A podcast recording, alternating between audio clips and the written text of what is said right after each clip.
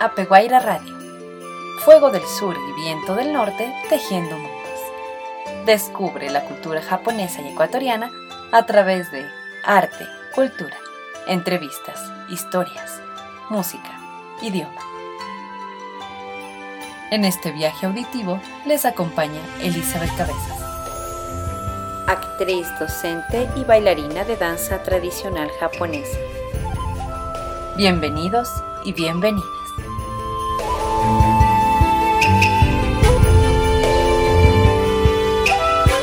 Estimados y estimadas radioescuchas, en nuestro sexto programa compartiremos, en nuestra sección Abrazo de Raíces, el Teatro Kabuki.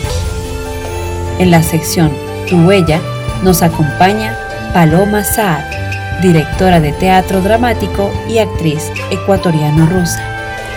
En nuestra sección Semillas que Cuentan, escucharemos un fragmento de la obra Kabuki Kanjin Cho y nuestra sección Susurros en el Viento, la belleza de nuestros idiomas.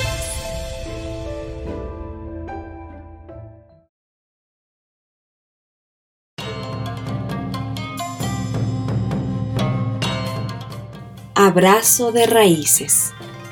Gente, arte, tradiciones, historias. Descubramos nuestras culturas.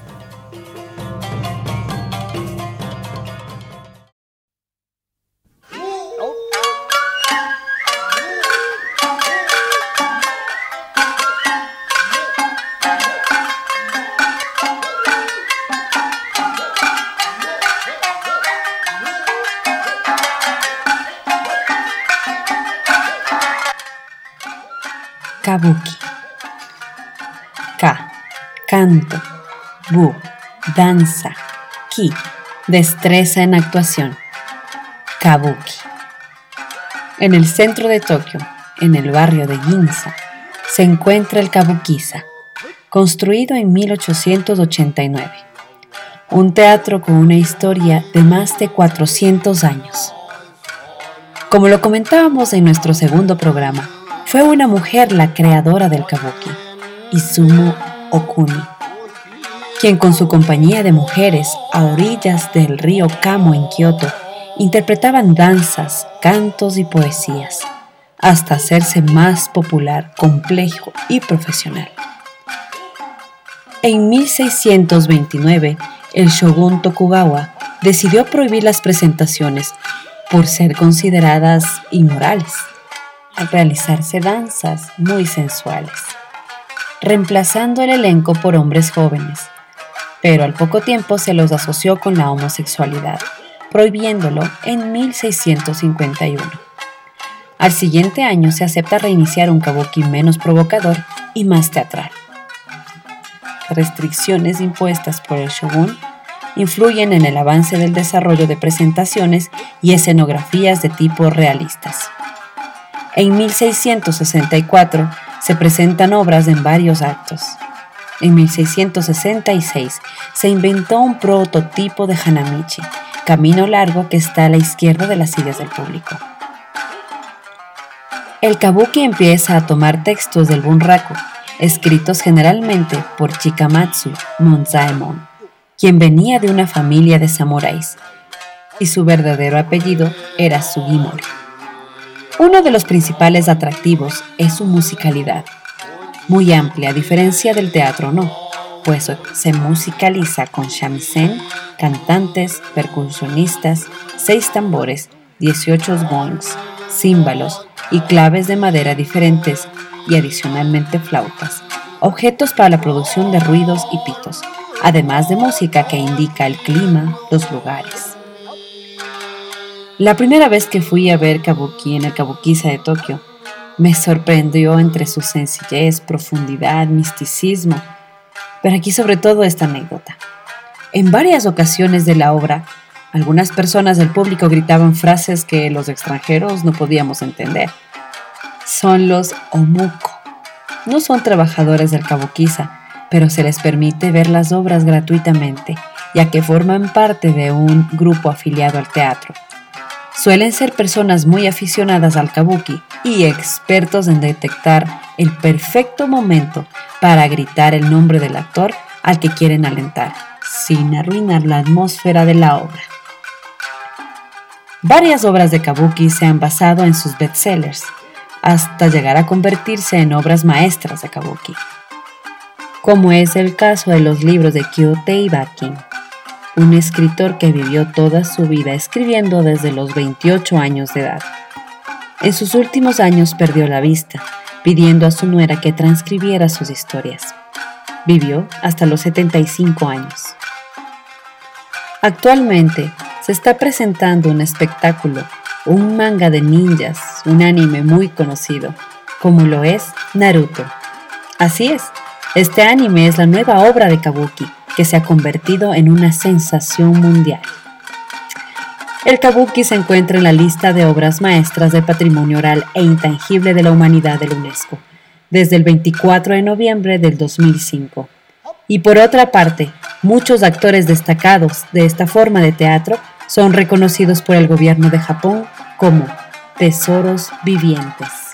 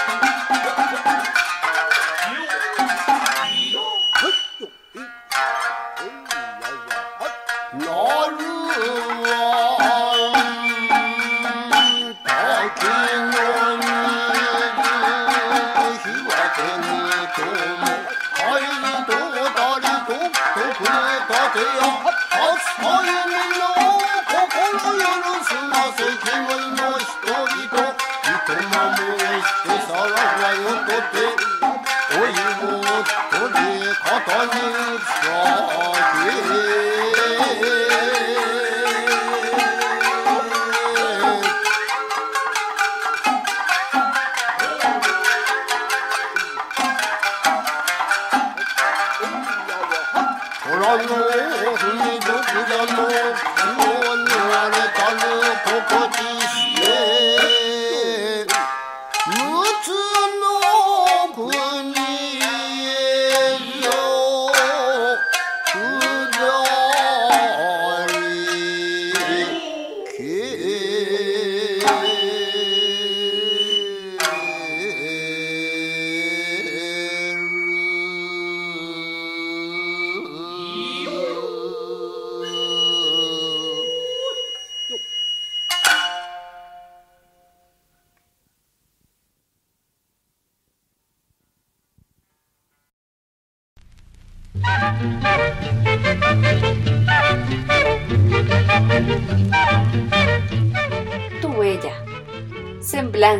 opiniones, sentires, memorias.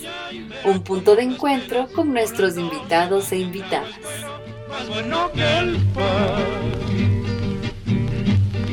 Compadre, pégase un trago, ay, ay, ay, verá cómo las pegas. En el segmento de Tu Huella en Apeguaira Radio, hoy nos acompaña Paloma Sad, directora de teatro dramático y actriz, ecuatoriano-rusa, máster en dirección teatral de teatro dramático, graduada en la Universidad Ruti Gitis en Moscú, Rusia. Ha realizado trabajos como docente, montajes de obras y actuación en teatro, cine y televisión, desde la infancia, en Ecuador y Rusia. Ha trabajado en comerciales y en programas de televisión como Qué familia, Dejémonos de vainas, Pasado y confeso, Historias personales, Zona oscura, La Virgencita del Ecuador, El Caminante y ha realizado montajes de obras de teatro. Los minutos de la terapia, La fiaca, Una loca estrella, Por favor, por favor, por favor, El arte de amar de Ovidio Nazón, Cómo acabar con la cultura y varios microteatros. Realizó la dirección de fotografía y cámara en la película Generación Invisible, dirigida por Irina Gamayunova. Bienvenida, Paloma.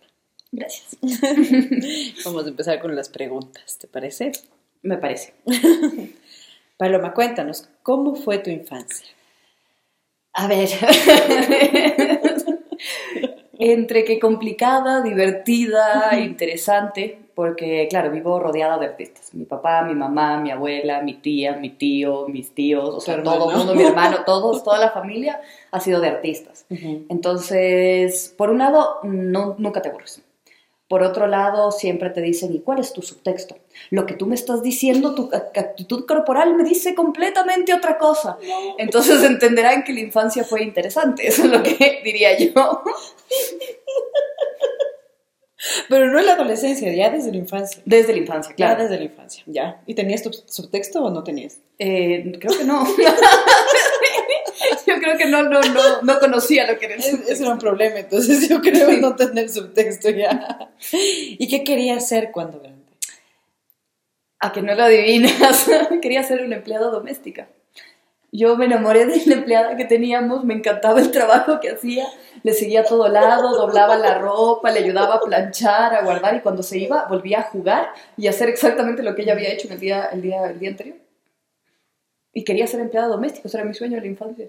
¿Qué era lo que te gustaba que hacía? ¿Qué, qué era lo que más te, te gustaba? No sé exactamente, era una sensación de que era algo súper interesante y súper entretenido. Nunca estabas quieto, te estabas moviendo todo el tiempo, estabas haciendo cosas. O sea, claro, era, era como mi juego más entretenido que tenía. Era jugar a ser la empleada doméstica. Qué interesante, qué interesante ya. ¿Y cómo fue tu primer encuentro con el teatro? A ver, el primero real fue en la panza de mi mamá, porque yo Ya. estaba acabando de estudiar, entonces supongo que desde ahí alguna vibra ya sentí. Pero el primero así que yo tengo conciencia y recuerdo como mi primer impacto fue cuando nos fuimos a Guayaquil a ver una obra de teatro que montaron mis papás, que se llamaba La misma hora en el mismo lugar. Y yo recuerdo dos imágenes con absoluta claridad y recuerdo que ahí me enamoré del teatro. Había una que era un biombo, en el que mi mamá estaba atrás de él, eh, bueno, el personaje de mi mamá, y él llegaba y tú veías en sombras cómo ella se arreglaba y se vestía para él. Oh, Entonces, es de esta imagen y la otra imagen era cuando ellos se separan. Y recuerdo que había una bufanda. Entonces de eso se me quedó grabado ya y después de eso ya es ver todo el resto de obras de teatro de mi, de mi abuela, de mis padres, pero esas imágenes las tengo hasta ahora. ¿Pero qué es lo que más te movió? O sea, claro, esas imágenes como, ¿cómo hicieron? ¿O te llegaba? ¿O querías actuarlo? No, ¿O era que querías- no reconocía a mis padres. Uy, qué hermoso. Creo que eso fue lo que más me, me impactó, o sea, ver eso y saber que son mis padres. Claro, yo tenía que 6, 6, 5 años, ¿no? Saber que eran mis padres, pero no ver a mis padres ahí. Claro. Eso creo que fue lo que más me impactó. Qué lindo. ¿Y cómo decidiste ser directora? Bueno, lo decidí a los 15 años. Al inicio quería ser actriz. A los 15 años. Sí. ya tenías su texto, ya tenías... No, o sea, ya entendía todo lo que era y no lo manejaba en mi diario vivir. Así, solo no, lo quería manejar en escena. Porque claro, yo a los 8 años pensé que quería ser actriz. Ya. Entonces estuve intentando y quería, toda mi energía iba dirigida hacia que quería ser actriz, quería ser actriz, quería ser actriz, hasta que eh, tuve la opción de coger una cámara y tomar unas fotografías. Y de pronto hacer que la actriz, eh, bueno, la actriz, mi compañera de piso, o sea, de, de- de casa, eh, que posara para mis fotos. Y me encantó estar atrás de la cámara. Entonces a los 15 años entendí que quería ser directora, que lo mío no era ser actriz. ¿Cómo cambia tu perspectiva? ¿Cómo cambia detrás de la cámara? Detrás de la cámara eres mucho más responsable de todo lo que sucede. Eres tú el que es responsable de todo, eres tú el que da la cara, eres tú el que tiene que abrir la herida en el actor. Eh, Mm. Eres tú el que tiene que hacer que el actor ame lo que está haciendo para que no esté robótico, Mm. ayudarle, como ser tú la, la- la que da el apoyo y el soporte para que el artista pueda brillar en escena. Mm, Y eso es lo que más me gusta. A ver, ¿qué tipo de actores son los que más disfrutas trabajar? Yo creo que tienen que tener dos cualidades. Una, ser muy responsables y muy respetuosos con el trabajo, tanto de ellos como del compañero. Y la segunda es que, ¿cómo lo pongo en palabras? Como que, que estén dispuestos a mojarse la camisa por lo que hacen. Que si es un personaje complicado, que quieran hacerlo porque se les va a complicar, se van a querer romper, que sean actores que quieran crecer dentro de sus roles y que quieran hacer cosas no light, no comerciales, cosas que de verdad tengan un tipo de transgresión. Esos creo que son mis actores favoritos. Mm. Pero has trabajado con varios actores. Aquí era. Sí. sí. ya. ¿Por qué crees que es importante el arte ahora? A ver, yo creo que el arte siempre ha tenido la misma importancia en cualquier, en cualquier época. Eh, a mí me gustó mucho una frase de Augusto Boal que dice, el teatro es un ensayo para la revolución. Y creo que ahora más que nunca, en esta época que vivimos de desinformación absoluta por culpa del Internet, porque para mí estamos en una desinformación, que vivimos en una época en la que estamos regresando a principios absolutamente retrógrados, mm. que hemos llegado a una clasificación así tan minuciosa que lo que genera esto es más racismo, es más clasismo, xenofobia, eh, etcétera, etcétera. Entonces, eh, yo sí creo que el arte lo que tiene que ser es una revolución para esto, romper con estas cadenas, un ensayo para la revolución, no la revolución en sí.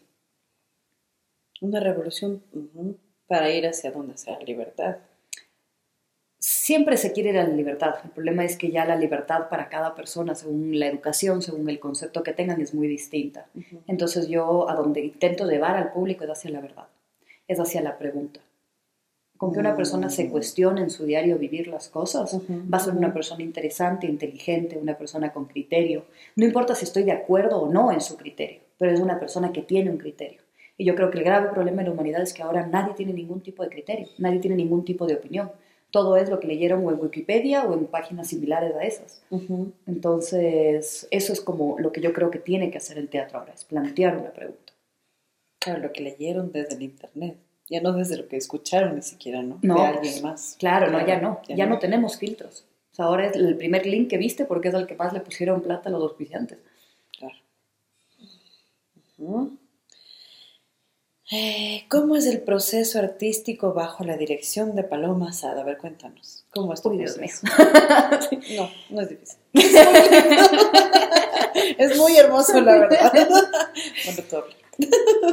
A ver, eh, inicialmente lo que yo hago es eh, busco dentro de mí qué es lo que me duele, qué es lo que en este momento me está doliendo, qué es lo que en este momento está gritando en mí, porque yo creo que se crea desde el dolor no desde el sufrimiento, no desde la angustia, sino desde el dolor.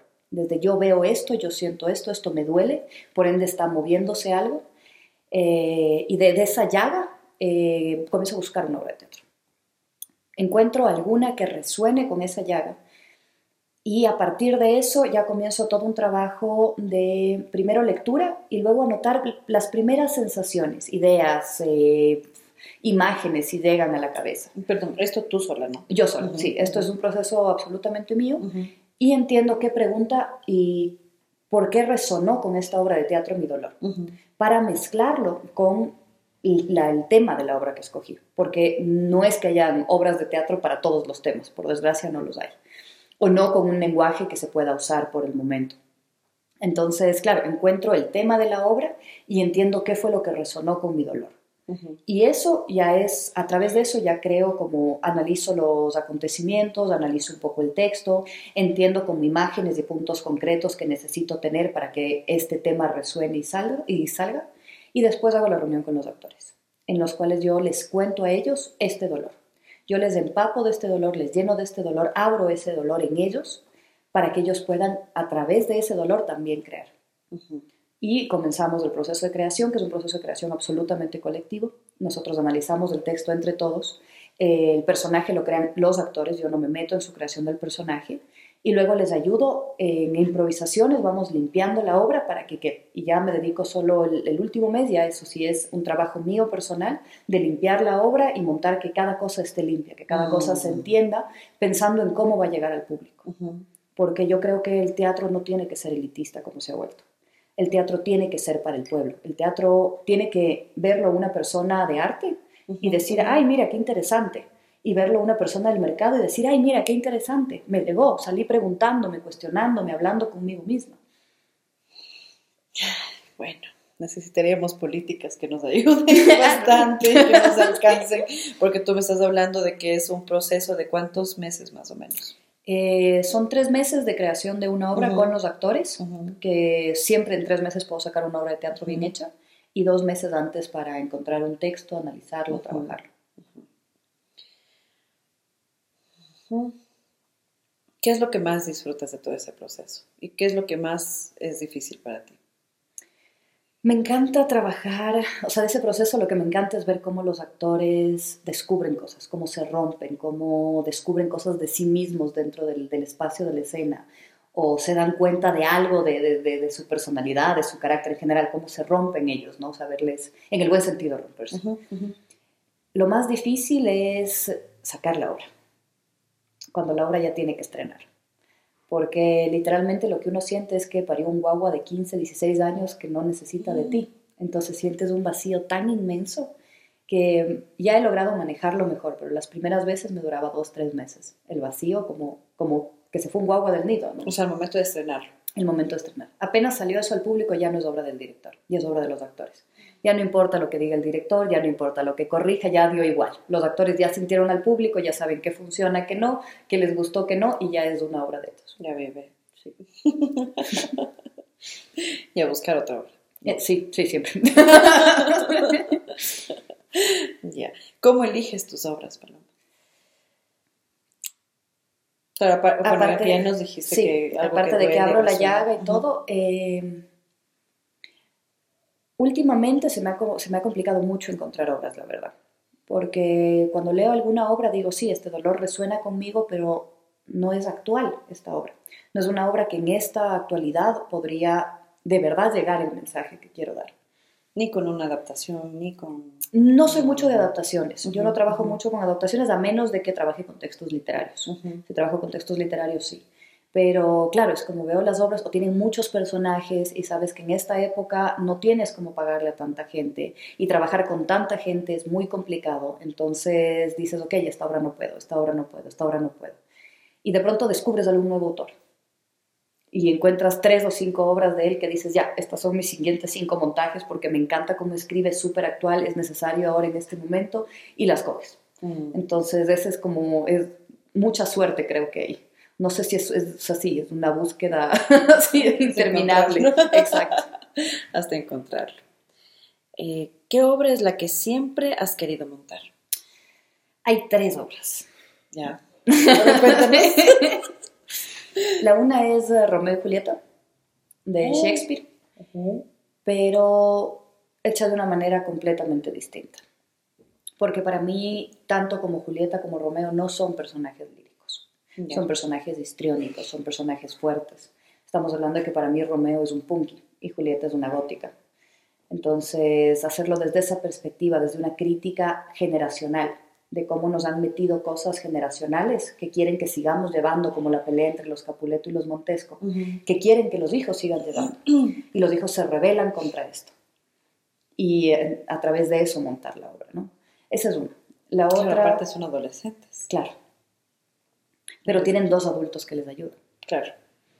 Entonces, es claro, es toda, sería a través de eso. La otra es La Gaviota de Chekhov, que desde que inicié mi vida como directora fue eh, lo primero, una de las primeras cosas que me dieron de tarea para ingresar a mi instituto. Era uno de los concursos que teníamos que hacer, me dieron justo la primera parte.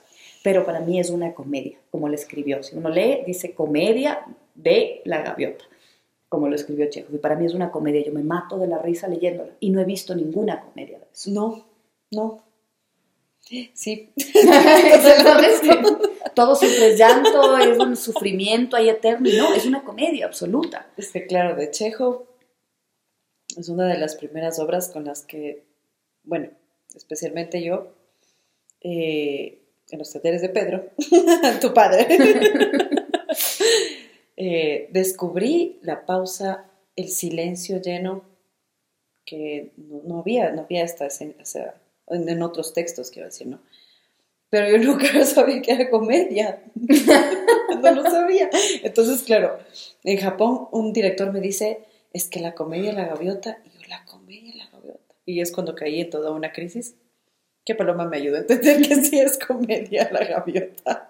Y efectivamente, ahí dice en el texto comedia. Sí, sí, así tal cual. Pero es que no se la ve como comedia, claro. Porque nunca la han montado como comedia. Pero Porque como razón. la media... La, Si te pregunta por qué siempre estás de, de negro, llevo luto por mi vida. Soy, soy. Es el trago de mi vida. Soy Claro, infeliz. Soy infeliz. es una comedia. Claro, es absolutamente una comedia. Ya. ¿Y la otra? Y la tercera obra son los monólogos de la vagina. No, qué hermoso. Siempre que he querido montarla, siempre hay alguien que la monta antes en el país en el que estoy. Hermoso, Entonces ya no hay sentido en que la monte yo también porque ya se acabó de montar. Ah, Mira, eso no sabía. Qué interesante. claro, qué hermoso. ¿Ya? Paloma, ¿a ¿quién o a quiénes admiras? ¿Y por qué? Admiro mucho a mi profesora, que fue la que me guió, que es mi profesora de voz, que aparte es una tremenda directora. Todas lo- todo lo que yo aprendí con ella y el cómo ella me guió y me, me apoyó y me, y me cuidó dentro de mi proceso artístico es impresionante. Mm. Me ayudó como mujer, me ayudó como persona, me ayudó como directora, me ayudó como actriz. Y cada obra que yo veía de ella, porque siempre estaba en las luces, en el sonido, atrás de escena siempre, eh, era impresionante cómo me llegaba cada obra cada vez que la veía. Y la veía dos, tres veces por semana. y era, era hermoso, o sea, es maravilloso lo que ella hace. Mm, Y a las otras personas que admiro yo son a los actores. O sea, es lo que yo siempre les digo a mis actores. Yo me desnudo ante, ante los actores, pero ellos se tienen que desnudar ante un público distinto todos los días, todas las veces de función. Y eso es algo que yo admiro un montón, porque yo no podría. mm. O sea, no es algo que, que está, o sea, que, que me, que, no sé, no es algo mío, porque esa, esa desnudez constante es impresionante, el manejo que tienes que tener de, de tu control, de tu psiquis, de, de- de las ganas de entregar esa, esa sensación al público. Yo solo me desnudo ante mis actores. Entonces es una sensación distinta. Sí, me, me desnudo a través de mis actores al público, pero Claro. no es ah, no es un diario yo tener que, sino que ya pasé el proceso, ¿no? ¿Qué anécdota nos puedes contar, Paloma? O de aquí, o de Rusia, o de donde hay... Yo creo que la anécdota más chistosa que me ha pasado aquí en Rusia y a donde vaya, yo creo que me va a pasar, porque yo en Rusia yo trabajaba de tramoyista, yo trabajaba de luces, yo trabajaba de sonido, eh, yo trabajaba de vestuario, yo trabajaba de escenografía, en todas las obras, eran 18 obras de teatro en mi curso. En las 18 obras decía lo, todo eso. Y cuando nos íbamos nosotros de gira con esas obras, claro, tú llamas al de las luces, al del sonido, al tramoyista, al que te va a ayudar con la tarima, los llamas al mismo tiempo, a como dos o tres horas antes, según la complejidad de la obra, antes de que vaya a llegar el director y los actores. Entonces, claro, ¿qué se esperan ellos? ¿no? Con, con la mentalidad que tenemos del arte, ¿no? Que lleguen cuatro o cinco personas, la mayoría en su totalidad también. hombres, Claro, así, claro. fuertes, me explico, y llego yo. Llego yo y digo, sí, buenas, claro, me quedan viendo y me dicen, sí, usted Se perdió. viene, sí, como es actriz. Le digo, no, no, le digo, eh, ¿puedo hablar con el de las luces, por favor? Claro, a la mano, sí, el señor. Sí, me dice, sí. Le digo, a ver, mira, necesito por favor que me pongas esto. Sí, pim, pim, pim, pim, pim, pim, pim. Ok, ¿cuánto tiempo te vas a demorar? Una hora. Muy bien, perfecto, vaya a trabajar. ¿El del sonido, por favor? Sí. Y de pronto, claro, le explico el del sonido y de pronto viene el de la tramoya. Cagado de la risa, pero todos los tramoyistas se cagaban de la risa, güey. Y decían como, ¿y tú también me vas a hacer tramoya? Le digo, sí, verás, necesito que me hagas esto, esto, así, pim, pim, pim, pim. Y luego me veían cargando la escenografía pesadazos, así. Y de pronto era como quedaban viendo así como, ya.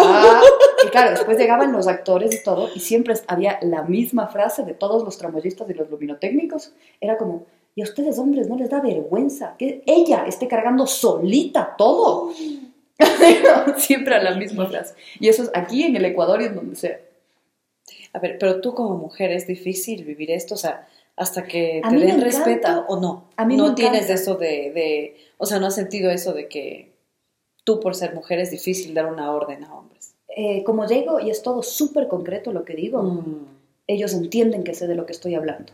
No llego Claro. y les digo como, ay, a ver, sí, ¿cuántas luces tenemos? A ver, que, a ver, déjame ver qué Mm. podemos hacer, porque ahí la, la jodiste, ¿cachas? Claro. Lo que tienes que llegar es decir, mira, necesito que me pongas dos contras, dos laterales, necesito que me pongas tres luces de fondo, por favor ciérreme hasta aquí el telón porque necesito que estas luces estén acá, en esos necesito filtros tales, tales y tales porque necesitamos hacer estas escenas. Vaya, A trabajar ya, gracias, chao. claro, o sea, yo no les doy tiempo a que puedan reaccionar siquiera que soy mujer.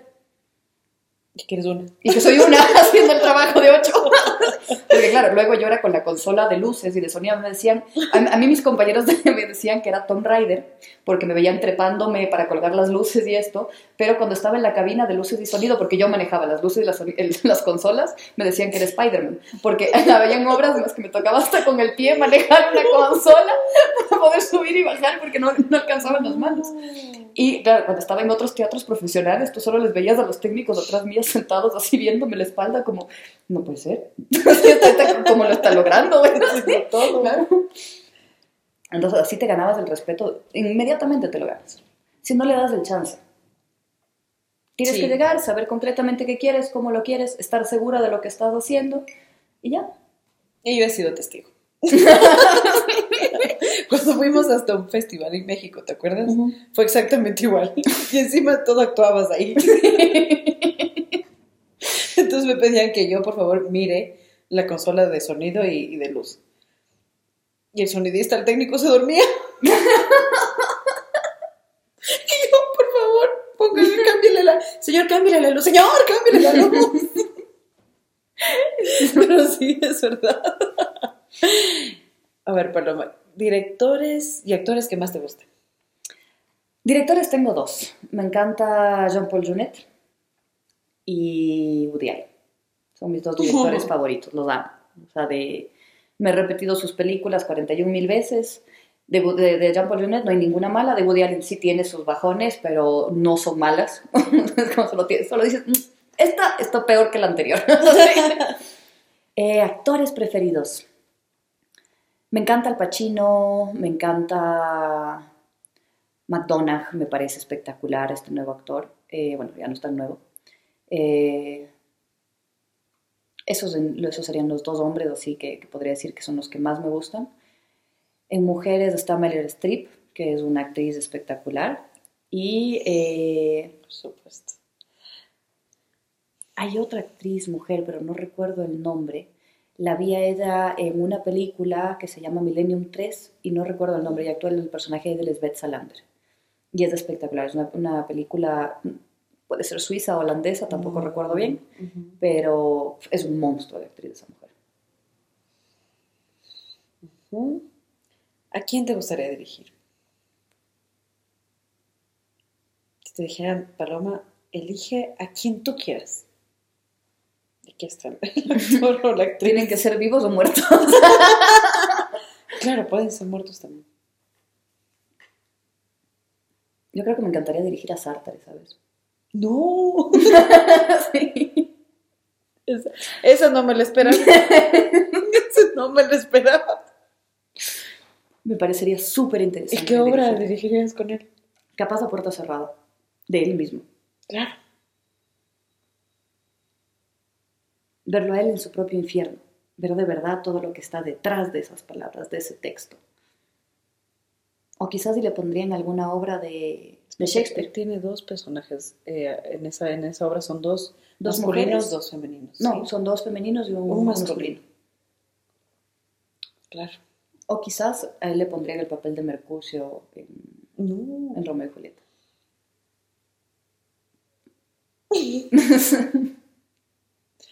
Nos encantaría ver esa obra con su mirada. Eh, ¿Cuál es tu compromiso como artista, Paloma? Ese compromiso ha, o sea, ha, variado en, en estructura, en Mm. forma, quizás de cómo lo, lo digo.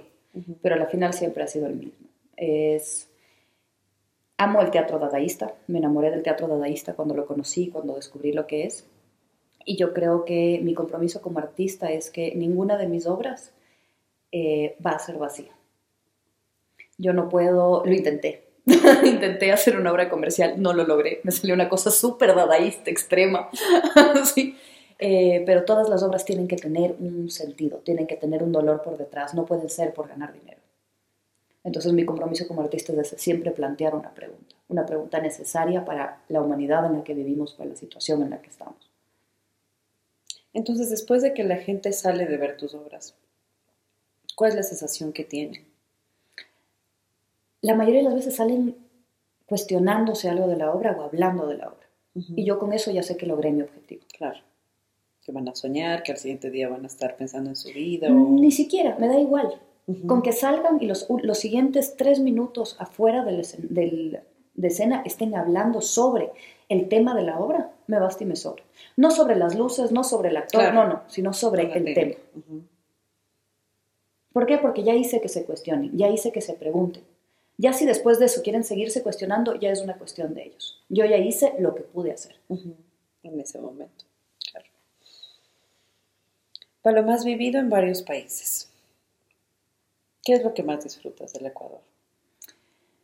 Disfruto del Ecuador, hay creo que tres cosas que disfruto del Ecuador que no puedes disfrutar en otros lugares. Este es un, país en el que, como es muy virgen todavía en la arte, en arte y en cultura, por un lado, porque por otro tiene mucha historia. Claro.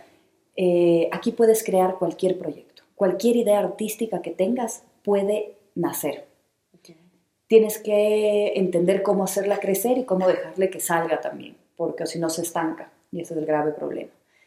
Eh, otra cosa es maravilloso que aquí todo te duele. Aquí te duele todo, te duele el hablar con los amigos, te duele el ver a la humanidad, te duele el saber que siendo el país que somos, estamos en la situación que estamos. Y te duele decir, por desgracia, no somos el único país que está así en el mundo, porque están todos. Entonces, como, aquí te duele todo, hay un caos que te ayuda a crear. Y lo tercero es que necesitas naturaleza, en dos horas estás durmiendo, en cuatro horas estás en la playa, en seis horas estás en el oriente. Como necesitas, o sea, tienes dos días para viajar, puedes irte a donde te dé la gana tienes una cantidad de aquí de armonía y de paz. Siendo una metrópolis hay un ritmo tranquilo, no es una metrópolis, sigue siendo un ritmo de pueblo y eso es maravilloso porque te permite crear en paz, no en una necesidad de como ya tengo que. Entonces, esas son las cosas que me fascinan del Ecuador. ¿Qué estás preparando actualmente? Eh, a ver, varias cosas. Ah, enumera nomás, todo lo que quieras. Vamos a comenzar un nuevo montaje por Zoom para Zoom, porque es lo que nos toca ahorita en este momento, que va a tratarse sobre personajes de sueños que hablan sobre sus dueños, sobre la gente que los creó. Ese es un proyecto. Estoy, ahorita estamos terminando unos guiones para armar una película o serie, aún no sabemos qué mismo va a ser que se va a llamar, lo más seguro es Yo del Futuro. Ya. Eh, de ahí estamos armando otra serie que queremos montar que es sobre un psicólogo y un paciente que atraviesa varios tipos de psicología, ya. Eh, haciendo una crítica tanto a la psicología como al paciente. Eh, vamos a realizar un juego en la Casa de los Crímenes, que es un club en vivo con actores en el que tú tienes que llegar y puedes hacerles entrevistas, buscar pistas, jugar una hora y tienes que adivinar quién murió y quién, perdón, quién lo mató y mueren dos personas en, el juego. Ya. Eh, ¿Qué más? ¿Qué más tengo? Creo que artísticos de esos. Y ahorita estamos presentando la obra por la ventana. Cuéntanos un poquito de la obra por la ventana. sí. Eh, esta es una farsa, es una adaptación de una farsa cómica de Robert Arlt, que la hicimos ya en cuarentena, por Zoom para Zoom, en donde todo se basa en una empresa en la que están en sus primeros teletrabajos. Y toda la frustración que genera la cuarentena y toda la desesperación y todo el cuestionamiento y el replanteamiento de tu propia vida y tu propia existencia al estar desde tu casa trabajando en una pantalla, ¿no? Mm. Entonces es sobre, sobre estos oficinistas y sobre la realidad en la que están. ¿Puedes contarles un poquito cómo empezó este proceso? Ah, claro. Eh, todo inició antes de la pandemia. Íbamos a montar eh, Shakespeare. Íbamos a hacer como microteatros de Shakespeare, sí. Pero no. llegó la pandemia y decir hacer microteatros de Shakespeare por Zoom era una cosa absolutamente absurda, era innecesario. Estábamos ensayando y yo estaba frustrada porque decía, no hay sentido en esto. O sea, ¿qué, qué, qué hago, qué hago con Shakespeare ahorita? Así, Claro. como no, no. Y me puse a buscar obras de teatro y apareció en una página de internet ahí X, yo no conocía a Robert Alt. Él escribió este texto en 1900. Y claro, de pronto aparece esta obra de teatro, aparecieron dos más de él y me enamoré. Entonces le describí a los chicos, y hicimos una reunión con todos los muchachos, les digo, miren muchachos, no siento la lógica de hacer Shakespeare, así que este es el texto que les propongo. Y está muy bueno, y está muy divertido, y está muy bien hecho. ¿Alguna otra cosa que quieras decirnos, Pablo? Eh, apoyen a los artistas de lo que más puedan ahorita, que de la misma forma que yo entiendo que todos estamos jodidos, los artistas estamos un poquito más, porque no tenemos público eh, a niveles de que, claro, la gente estaba acostumbrada a ir al teatro. Entonces, ver una obra de teatro por Zoom es complicado, lo sé porque a mí me cuesta, pero es la, la única manera y el único recurso que tenemos por el momento. Entonces, eso, y cuando se abran los teatros, que nos apoyen igual, que vayan, que nos- estén ahí. Que se van a llevar una gran, eh, un gran regalo, un gran momento, un gran, una gran memoria. Es una gran experiencia. Ujú. O sea, más que nada un teatro lo que te regala es una muy grande experiencia. Es el llegar, es el estar, es el sentarte, es el ver a la otra gente cuando se ríe o cuando llora al lado tuyo. O sea, es toda una experiencia el, el estar en una obra de teatro, el ir a ver una obra de teatro. Bueno, hemos tenido el gustísimo de tener en- con nosotros en nuestra sección de Apeguaira a una gran amiga, a una mujer que con su trabajo es excelente en lo que hace, una de mis favoritas, eh, o mi favorita tal vez, no quiero decir así. Directora, eh, muchísimas gracias, Pablo. Gracias a.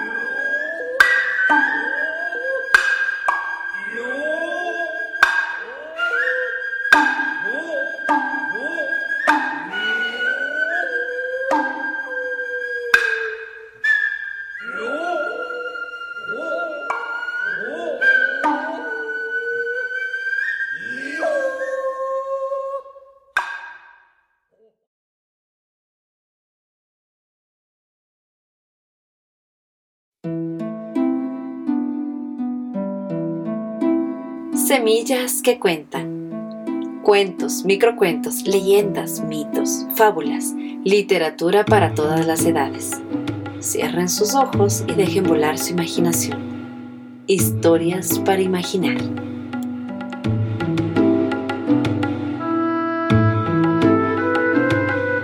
Hoy les presentamos un fragmento del diálogo de Yoshizune y Benkei en la obra de Kabuki Kanjincho.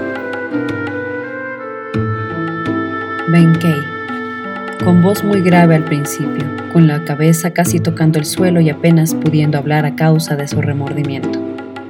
Tras cada frase suenan unos acordes del shamisen. Los profetas han predicho que el fin del mundo está cerca. pero el sol y la luna siguen brillando en los cielos. El sí no ha sido favorable a Yoshitsune. Estamos muy agradecidos por ellos. Habláis de estrategia, pero el hecho es que yo he golpeado a mi propio Señor. Las represalias del cielo pueden ser terribles. Estos brazos son capaces de levantar mil kin, unos 600 kilos. Pero cuando alcé el callado para golpear a mi Señor, se paralizaron por momentos, sollozando y deteniéndose la música. Fue un acto de sacrilegio, el más grave de los pecados. Tras esta frase comienza a sonar el chamisén y el solista entona un canto lloroso. Cuán noble es Benkei, quien nunca antes lo había hecho, rompe ahora en sollozos. Benkei se acerca lentamente a Yoshizune. Deja el abanico, casi toca el suelo con su cabeza y su enorme cuerpo tiembla en contenidos sollozos. Yoshizune se acerca sobre una rodilla y extiende su mano derecha en señal de sincero perdón. Benkei inicia su acercamiento a su señor, como para aceptar su indulgencia. Pero consciente de la gravedad de su falta, se echa hacia atrás y dejando el abanico en el suelo con un golpe, emite un gemido sollozando, tras lo cual se inclina hasta casi tocar la tarima del escenario con su cabeza como remordimiento. Yoshizune, al ver al imponente Benkei empapado en lágrimas a pesar de haberle salvado la vida, le hace ver la miseria y desesperanza de su propia posición. Yoshizune lleva su mano a sus ojos. Yoshizune, ¿por qué debe ser así? ¿Por qué habiendo yo, Yoshizune, nacido en noble casa y dedicado toda mi existencia a servir a mi hermano, acabo mis días como un cadáver, hundiéndose bajo las olas del mar poniente? Benkei entre enormes montañas y rocosos acantilados, dormido y despierto, así vive el guerrero su solitaria existencia. Kanjincho es una obra de Matsuba Nemon, basada en la obra de Noataka. En ella se describe la esgrima verbal que tiene lugar cuando Minamoto no Yoshizune, Benkei y su comitiva, vestidos como sacerdotes de montaña, están pasando por la barrera de control de Ataka. En su huida, los guardias de la barrera, que han recibido órdenes de capturar a Yoshizune, interrogan de forma persistente al grupo, mientras que ellos emplean todo su ingenio para intentar pasar el puesto de control.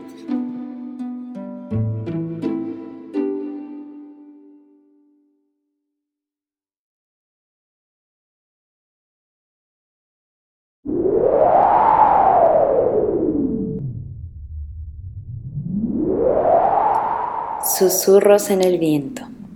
La belleza de nuestros idiomas. 9時の大事は人否にして語りがたきことなれど疑念を晴らさんそのために解き聞かせ申すべし。それ九時真言と一派臨病当社会人列在前の九時なり。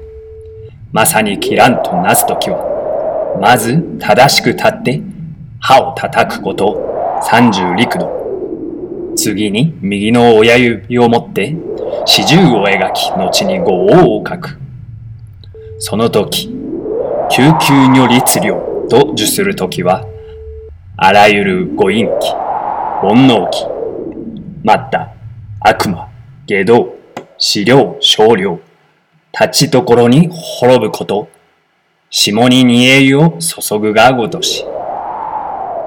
家に元本の無名を切るの大利権。爆屋が剣も何ぞしか。まだこの上にも修験の道。疑いあらば尋ねに応じ答え申さ。が、その道広大無料なり。肝に襟つけ、人にな語りそ。穴賢穴賢。大日本の神器、諸仏菩薩も昇蘭あれ。百杯慶主、賢み賢み、慎んで申すとうんぬん。核の通り。Hemos escuchado la lectura en idioma japonés de uno de los monólogos del personaje Benkei, de la obra Kanjincho.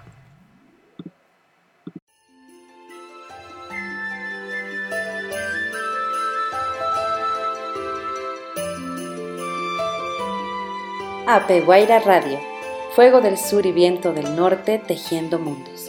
Descubre la cultura japonesa y ecuatoriana a través de arte, cultura, entrevistas, historias, música, idioma.